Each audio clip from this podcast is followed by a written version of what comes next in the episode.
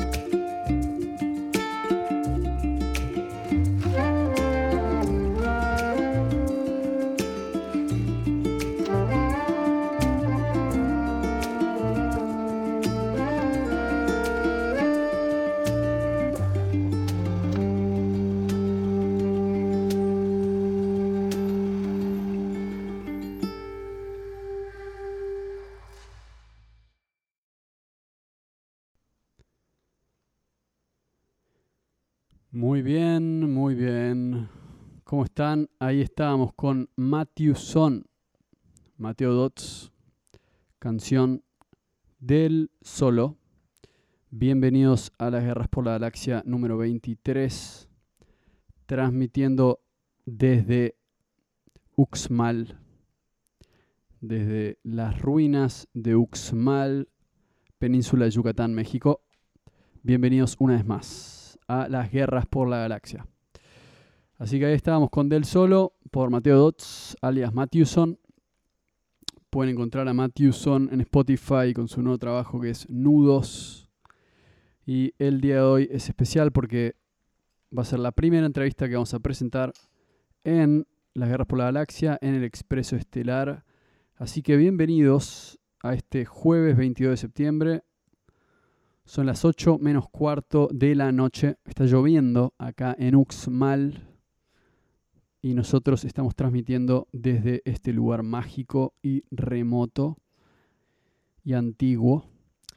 Y creo que es un buen lugar para transmitir porque hoy voy a estar hablando con Mateo Dots. Voy a subir la entrevista en la que hablo con Mateo Dots y hablamos de muchas cosas, entre las cuales uno de los temas es el ritual de hacer música y la música como ritual.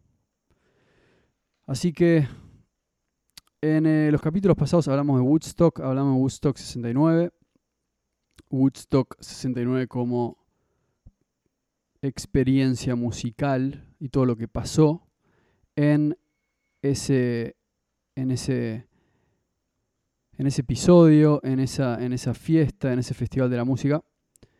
Y, y creo que de alguna manera eso nos lleva al día de hoy en el cual mi pregunta es si recordamos a la música como una como un ritual, un ritual probablemente conectado con la curación, con lo divino, con alcanzar experiencias cúlmines del alma.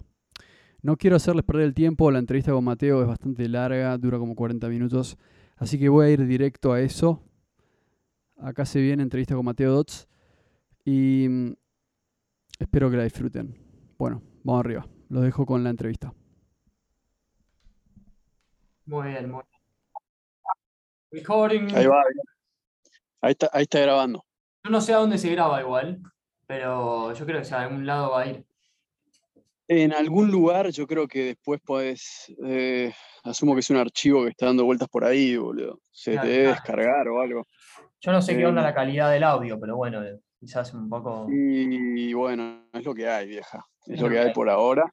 Es lo que hay.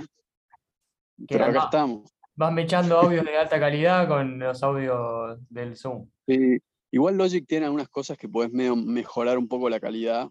Y Ah, bueno.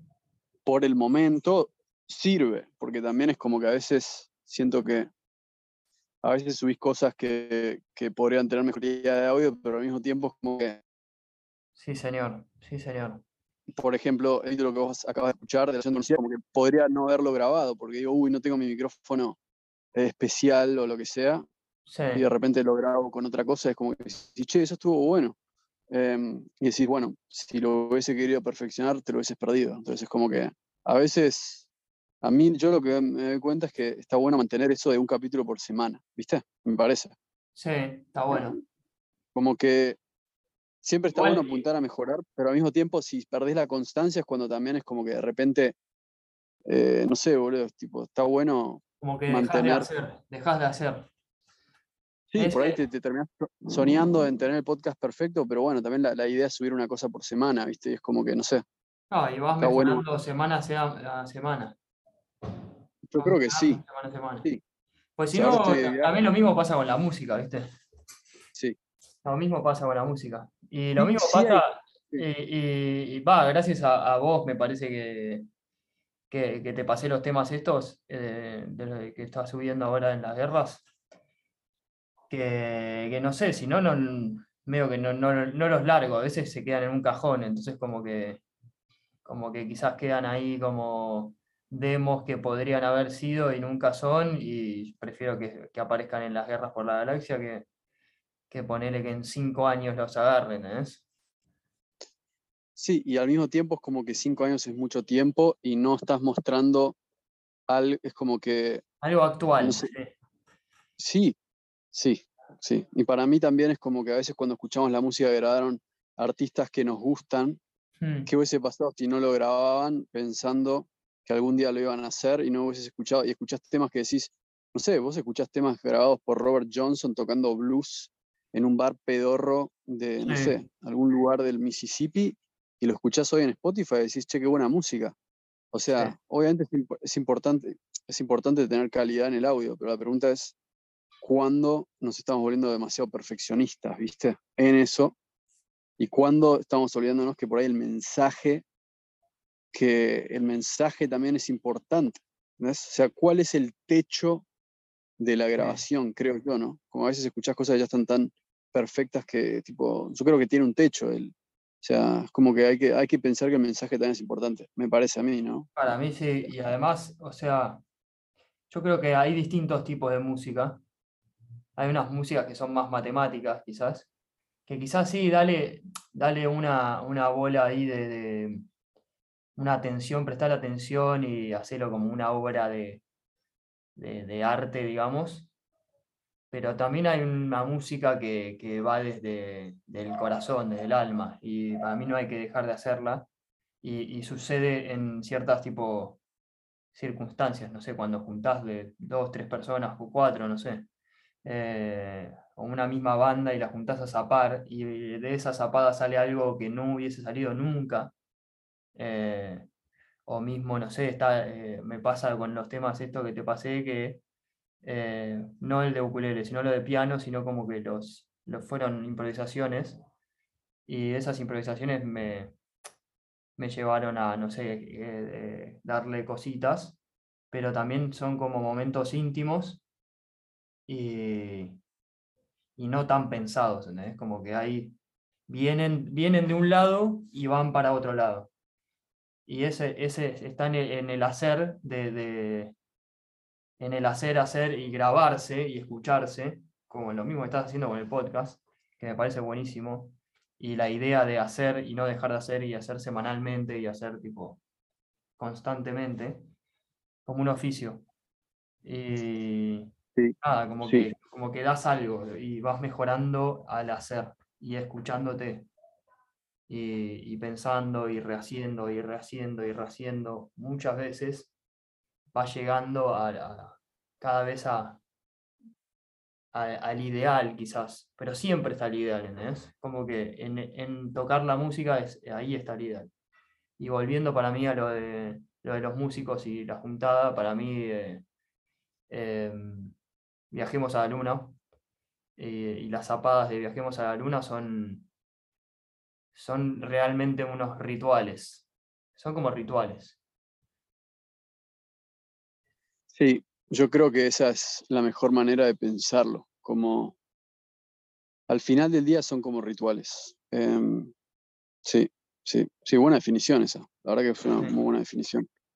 Em, sí, Sí, ayer estaba acá en. Ayer fui a las ruinas acá, estoy en, en Chichen Itza.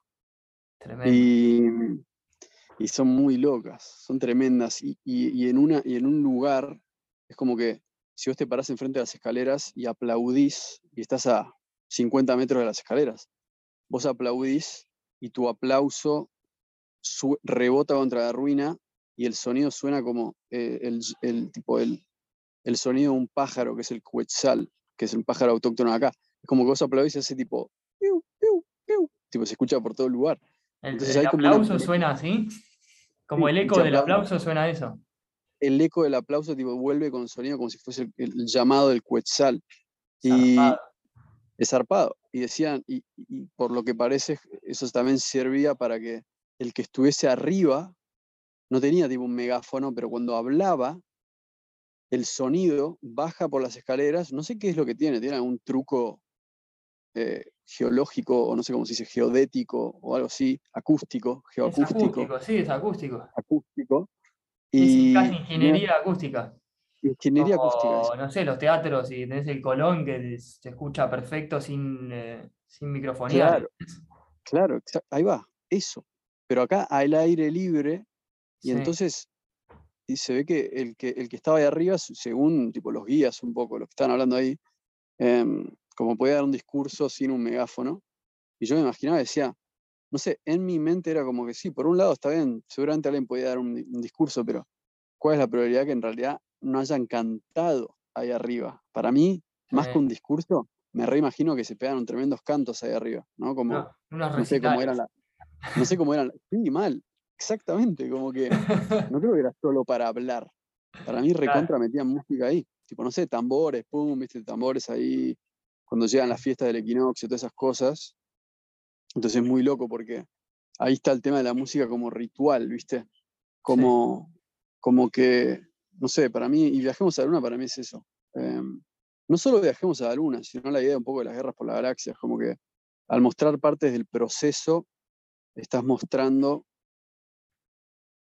cosas, como dijiste, algo íntimo, porque después llega el disco, lo publicás y bueno, es todo lo que no está mal, porque eso es como el, final del proceso, pero no sé, para mí es más la guerra por la galaxia, es más como mostrar parte del proceso y justamente por eso se llama así, ¿no? Como que, como una lucha, porque cuando estás componiendo, grabando, obviamente es algo muy lindo, pero es como una lucha en el sentido que estás, como dijiste, un oficio, estás luchando por mejorar lo que haces. Entonces, no puedes no mostrar esa parte del proceso para la gente que le interesa y creo que justamente esa es, esa es la idea de las guerras. Entonces, como distintas etapas de producción también, no sé. Y mismo cómo nos encontró, no sé, quizás a muchos, bueno, cómo nos agarra hoy en día a varios músicos que tienen su estudio personal, ¿no? Y que no van al estudio a grabar. Quizás como que eso también lo hace como ya como un tema de producción, tipo de idea o de decisión de producción, ¿viste? Como decidir producir en tu casa o producir en un estudio no es lo mismo. Entonces como que igual, igualmente yo creo que en, en Viajemos a la Luna, haber ido tipo con una cierta práctica y ciertos temas ya eh, pensados estuvo muy bueno y después darle el espacio a la zapada ya nos sentíamos muy cómodos. Ponerle con Tommy, me acuerdo eh, que fuimos a grabar la primera vez eh, las cosas que vas haciendo, su, su álbum con los granjeros. Tommy Born. Sí. Eh, Tommy Buda y ahí los, los granjeros. Y el primer día fallamos un montón, boludo, hasta que nos acomodamos. Al siguiente día salió todo de lujo. Eh, pero yo creo que esa vez nosotros en, en Viajemos a la Luna estábamos muy cómodos. Y, Sí. y estábamos también explorando al mismo tiempo. Porque, porque no conocíamos los temas. eh, y vos decías, a ver si sacás este. Como que tirabas, tirabas tipo, no, no es eh, Highway 101, es, eh, es no sé cuál. eh.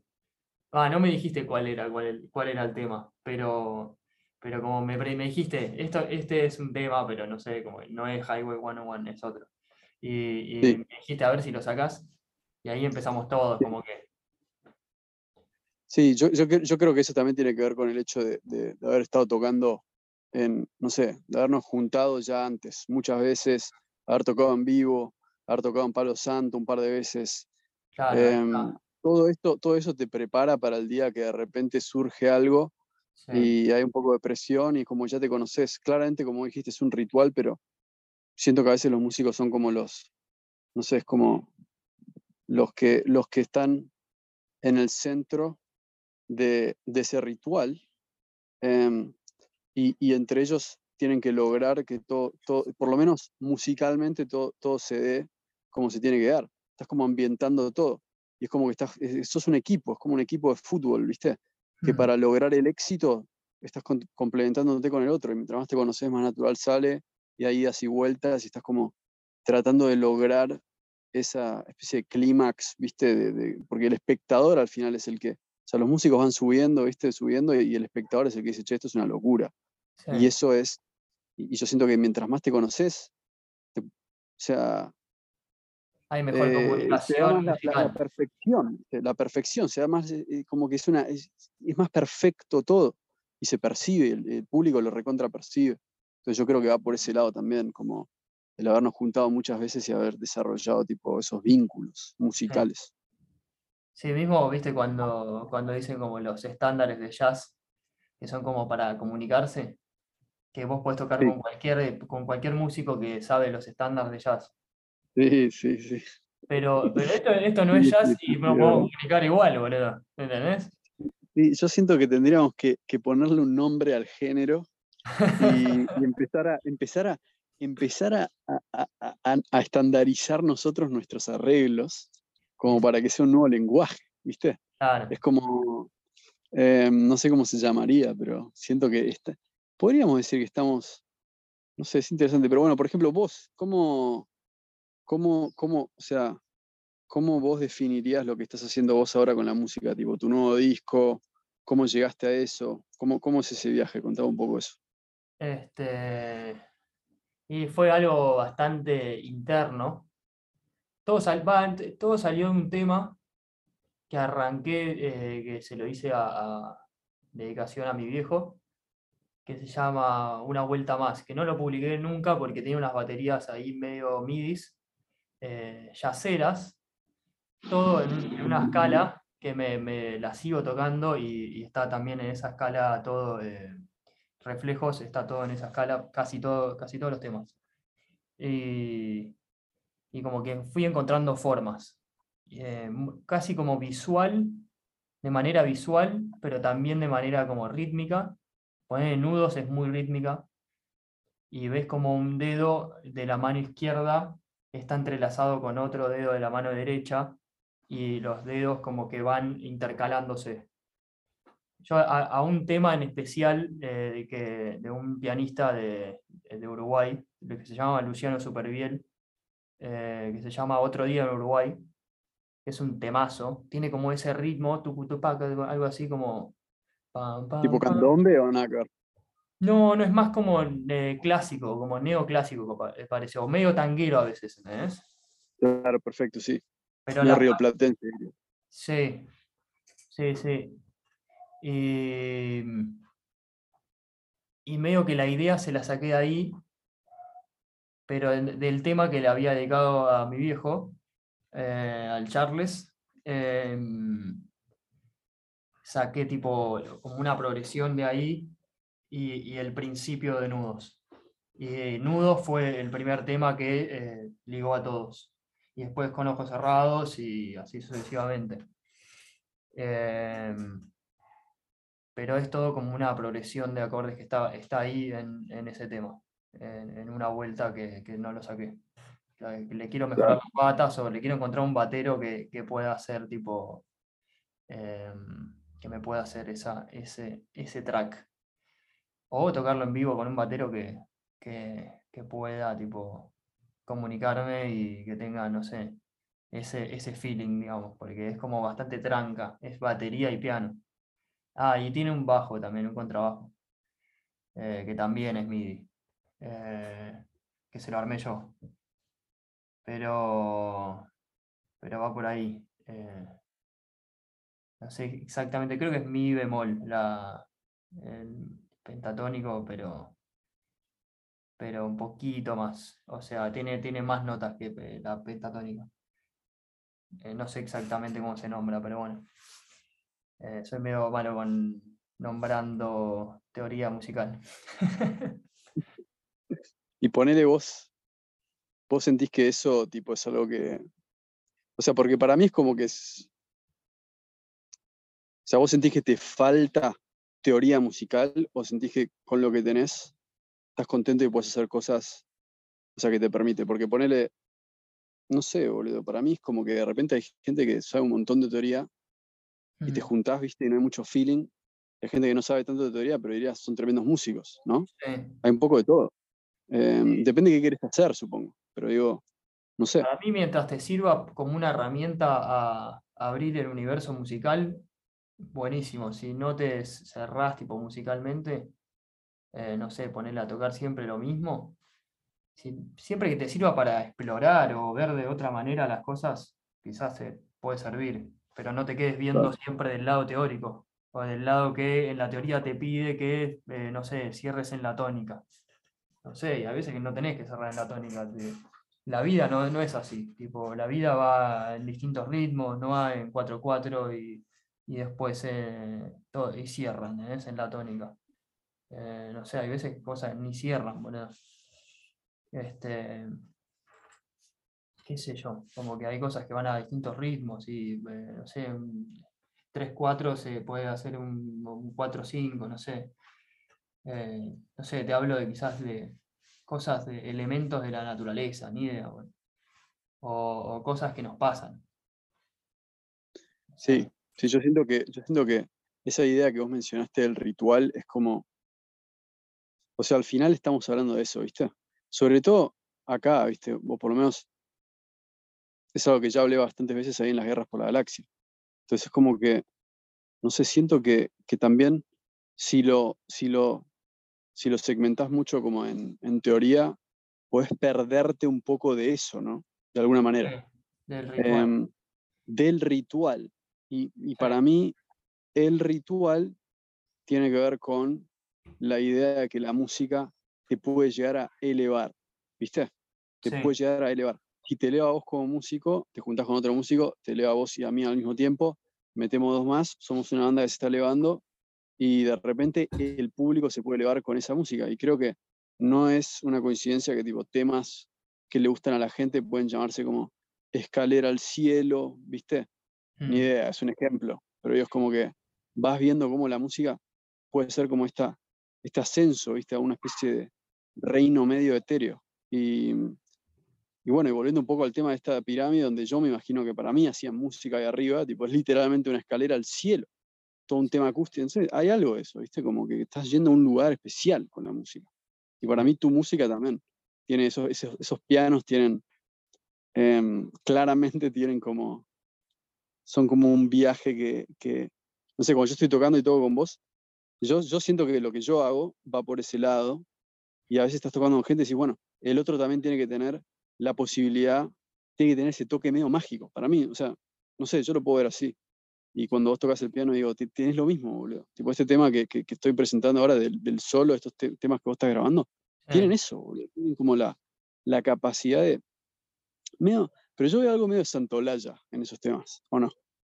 Y puede ser por el sonido del, ukulele. El ukulele, en el ukulele, en el del ukulele hay algo medio santolayesco.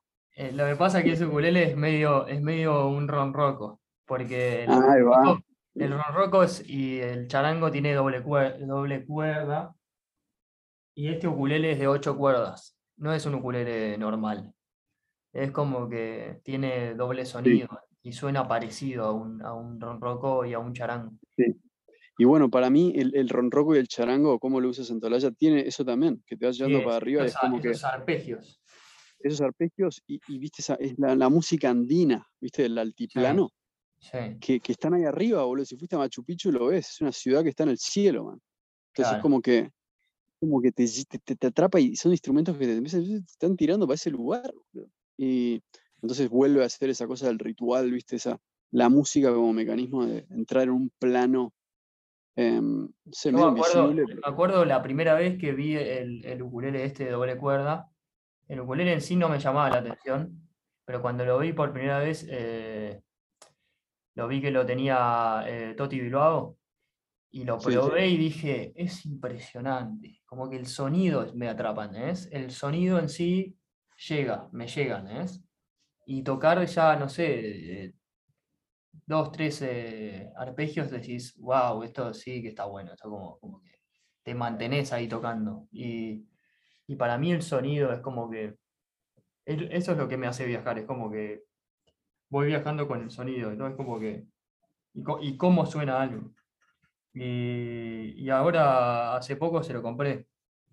O sea, yo me compré, hice, eh, viajé con mis viejos, me, acuerdo, hace más de 10 años fuimos a Londres y, buscaba por todas las casas de música eh, ukulele de ocho cuerdas, nadie tenía. Y hasta que encontré este, que lo tengo acá conmigo, y el otro está en Pilar, pero este viaja siempre conmigo, o sea, viaja a todos lados.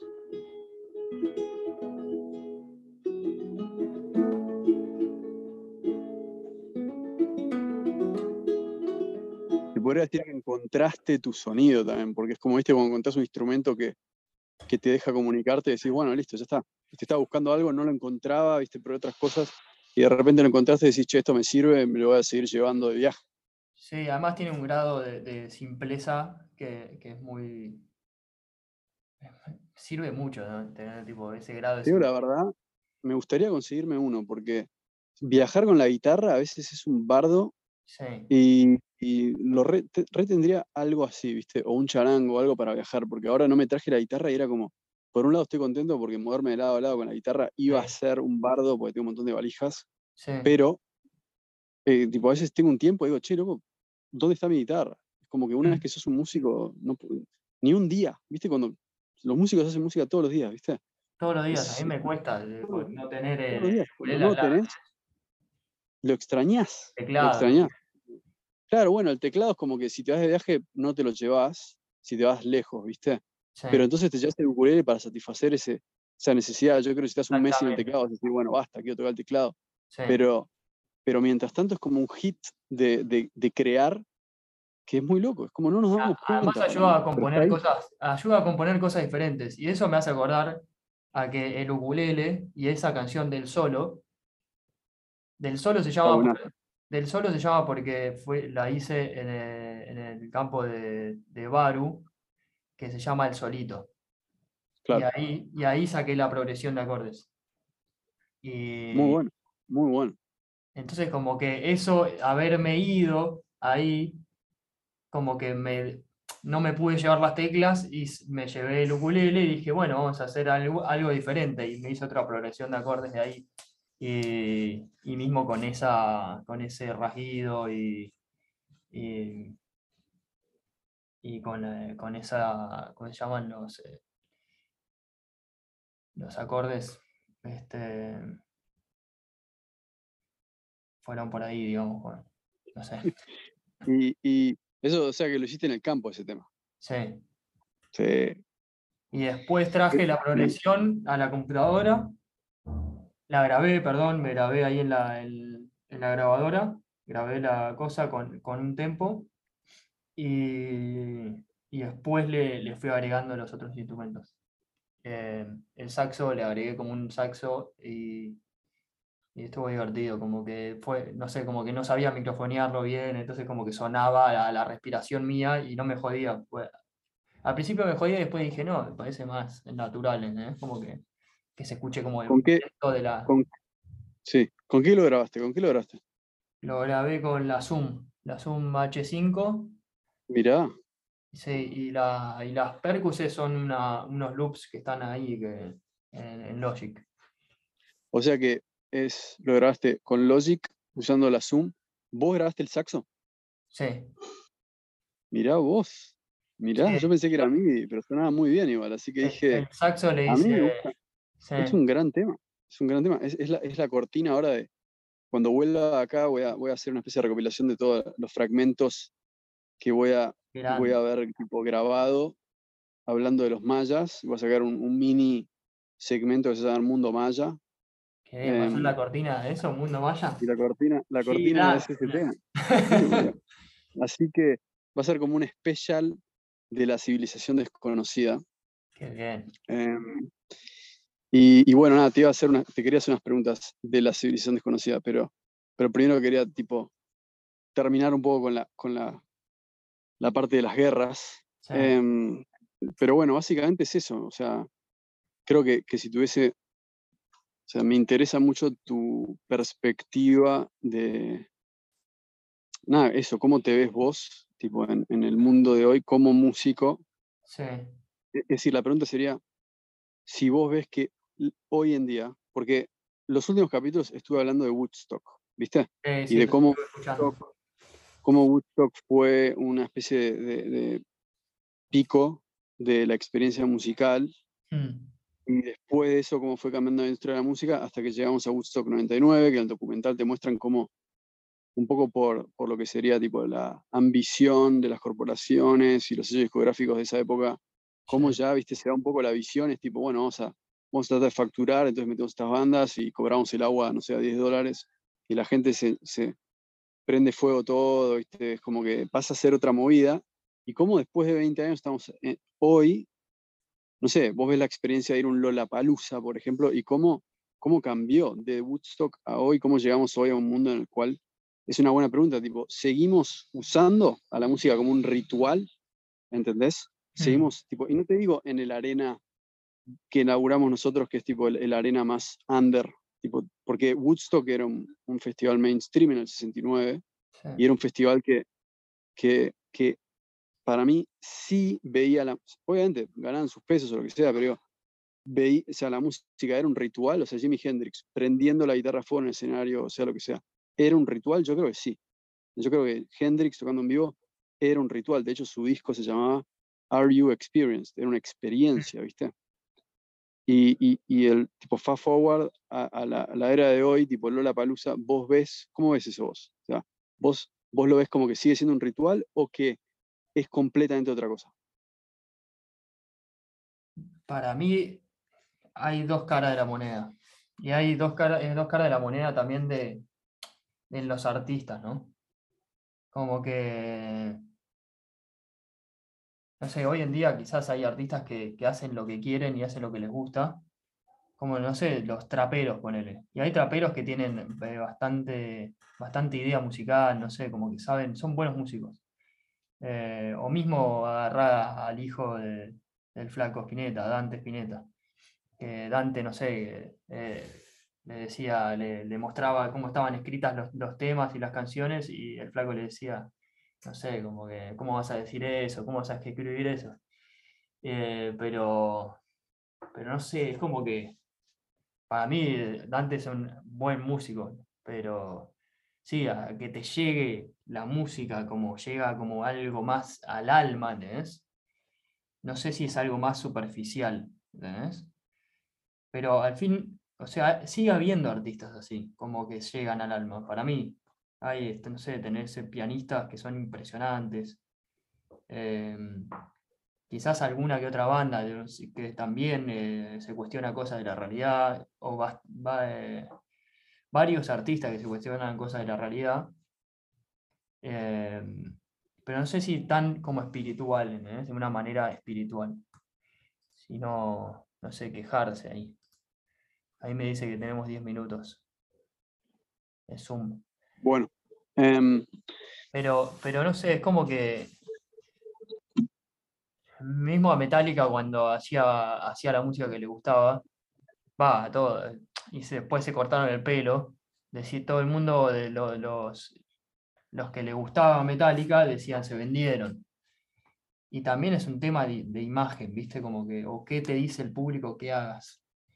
Pero, no sé, este, para mí, para mí no hay que perder el amor a la música. Y no hacer un tema porque, no sé, este me va a hacer ganar guita.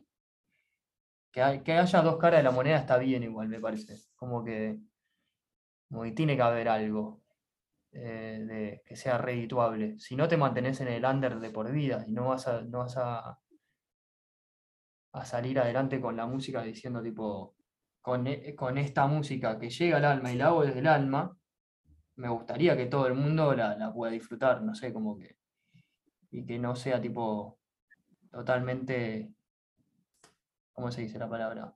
Devastada o desvalorizada, no sé. Quizás hay gente que le da más valor a la imagen y, y eso pero, pero sí no es perder la, el amor a la música, no sé, y, y, al hacer música, no sé. Bueno, me parece una buena respuesta. Mm. Bueno, eh, nos queda poco tiempo por lo que parece, ¿no? ¿Cuánto nos queda ahí en Zoom? ¿Cuánto te marca? Ocho minutos. Ocho minutos. No sé bueno. qué te voy a poder responder de la civilización, ¿verdad? No, no, no, en realidad de la civilización, eh, nada, quería, quería saber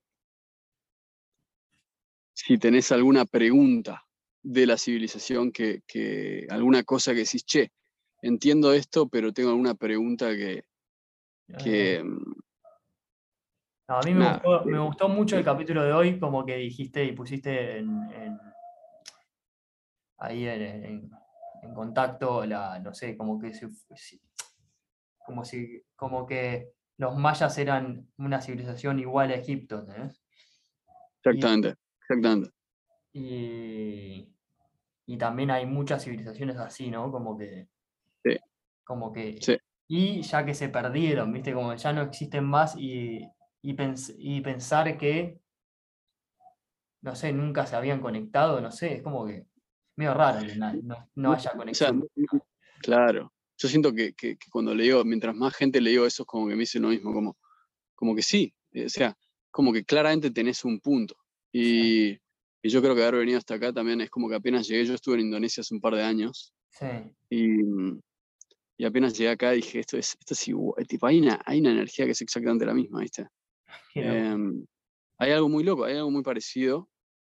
Y, bueno, es, es, entonces un poco, bueno, de eso se va a tratar tipo el segmento, el segmento de mundo maya, ¿viste? Hablando un poco, mm. tratando de tipo, encontrar pruebas para esa teoría, ¿viste? De que, de que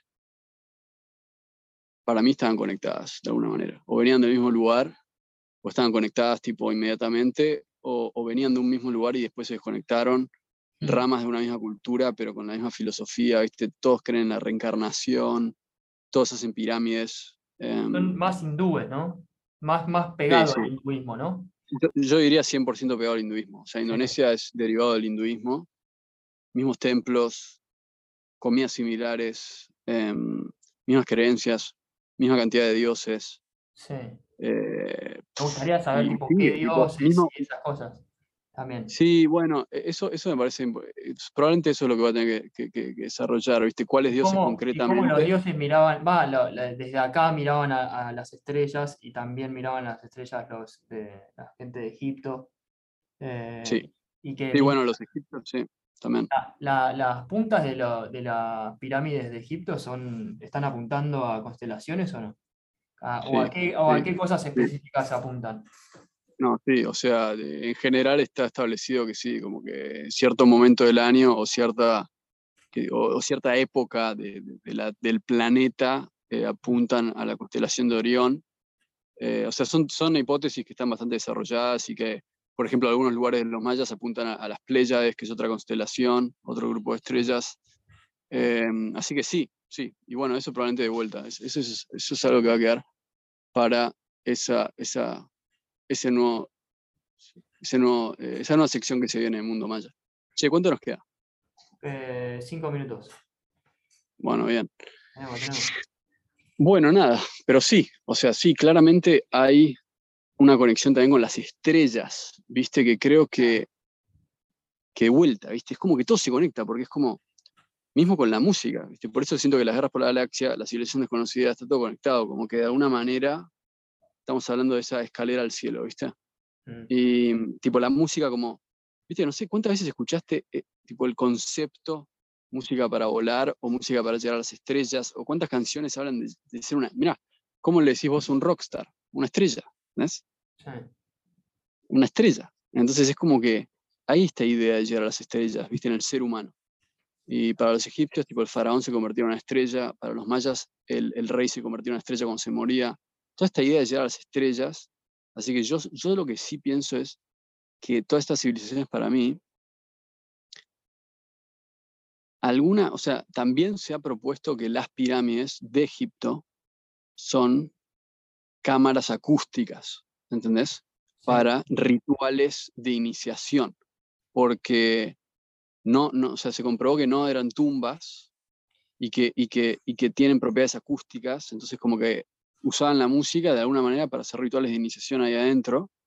Y a mí me parece que la pirámide de Chichen Itza, que está acá al lado, Sí. teniendo esas propiedades acústicas, también cuando vas decís, esto probablemente también se usaba para hacer un ritual de iniciación, ¿viste? ¿Iniciación hacia qué? No lo sé, pero claramente está relacionado con, el- con la idea de llegar a las estrellas, de tipo escaleras al cielo, como son las pirámides, pero también tiene que ver con la música, ¿viste? Como que no sé cómo la hubiesen usado, porque nunca escuché nada Sí. de eso, pero cuando te pones a pensar de que, de que algunas escalas que nosotros usamos vienen mismo de los egipcios, Mm. em, hay una idea, ¿viste? Como que nosotros por ahí también estamos, somos parte de una especie de ritual medio milenario, ¿viste? Es, es- es muy loco cuando te lo pones a pensar, pero, pero sí, hay mucha, hay mucha información ahí que, que- que conecta todos los puntos. Pero bueno, acá estamos. Es muy loco, sí. Pará, ¿y qué, qué te- vos andás con preguntas que querés eh, responder ahí o más eh, poner puntos en, en común con otras cosas que querés encontrar? En, realidad mi, mi objetivo acá era más que nada, más que nada verlo con mis ojos, ¿viste? Yo creo que cuando lo ves con tus ojos decís, Sí, de alguna manera decís como que hay algo que no cierra, ¿viste? Con lo que te dicen los guías, con lo que te dice la gente, con lo que dicen los libros de historia, es como que está hay algo que bueno no cierra. Que digas tipo qué te dicen los guías o qué te dice tal. Sí, sí, eso lo voy a poner ahí. Eh, escuché varias cosas, cosas interesantes también, ¿eh? Hay mucha data, pero al mismo tiempo siento que hay data y siento que hay muy, muchos vacíos de información, ¿viste? Sí, Sobre todo porque es muy difícil distinguir entre quién habitó la pirámide y quién construyó la pirámide. Es muy difícil comprobar quién la construye. Es Mm, muy fácil comprobar quién habitó ahí, porque encontrás un cadáver ahí tirado, le haces un- una, una, una prueba de una- carbono.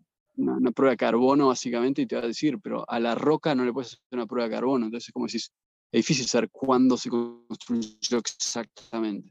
Claro, Entonces, encuentras muchas cosas que, que, que- que hay teorías, que es como, bueno, a ver, ¿quién estaba en ese momento ahí? Bueno, estos tipos de acá. Bueno, entonces deben haber sido ellos. Bueno, listo, lo pones en el libro. ¿no? Em, eh, pero bueno, es como que, no sé, eh, vos podés ir a un hotel, no, no quiere decir que necesariamente lo construiste. Vos podés usar un estadio, no quiere decir que lo construiste. Vos podés usar una iglesia, no quiere decir que lo hiciste vos. claro. Entonces, Tipo, el Coliseo este- está ahí hace dos mil años, no quiere decir que lo hizo el gobierno italiano, por más de que digan que lo hicieron ellos, ¿entendés? Entonces, es como que esas son las preguntas, esas son las preguntas. Y para mí no es muy difícil encontrar evidencia de quién lo construyó, que esa es la pregunta al final, porque esa es la pregunta, ¿no? esa es la, la prueba de si existe o no una civilización desconocida. Claro. Sí, para mí es obvio que existe. Y, hay, y como dicen, la historia se, se escribe por los que ganaron la historia, ¿viste? Por los que Y yo ganaron. creo que, que sí, sí, Hay muchas cosas que terminan siendo vacíos también de información, ¿no? Como que, no sé, quizás un montón de, de, de, de- ¿cómo se llaman? Eh, Sí, intereses, intereses, Tribus, conflicto de intereses. O tribus también. Ah. Tribus que terminan siendo olvidadas también, ¿no? Muy bien, muchachos. Ahí se termina la entrevista. Y eso es todo por hoy. Así que espero que la hayan disfrutado. Un poco de todo ahí. Como siempre, un placer tenerlo a Mateo. Y espero que no le haya molestado demasiado el audio. Vamos a ir mejorándolo con el tiempo. Bueno, un gustazo. Y nos volveremos a ver en el próximo capítulo. Vamos arriba. Acá los dejo con una canción por Mateo, Encontrando Melodías. Chao.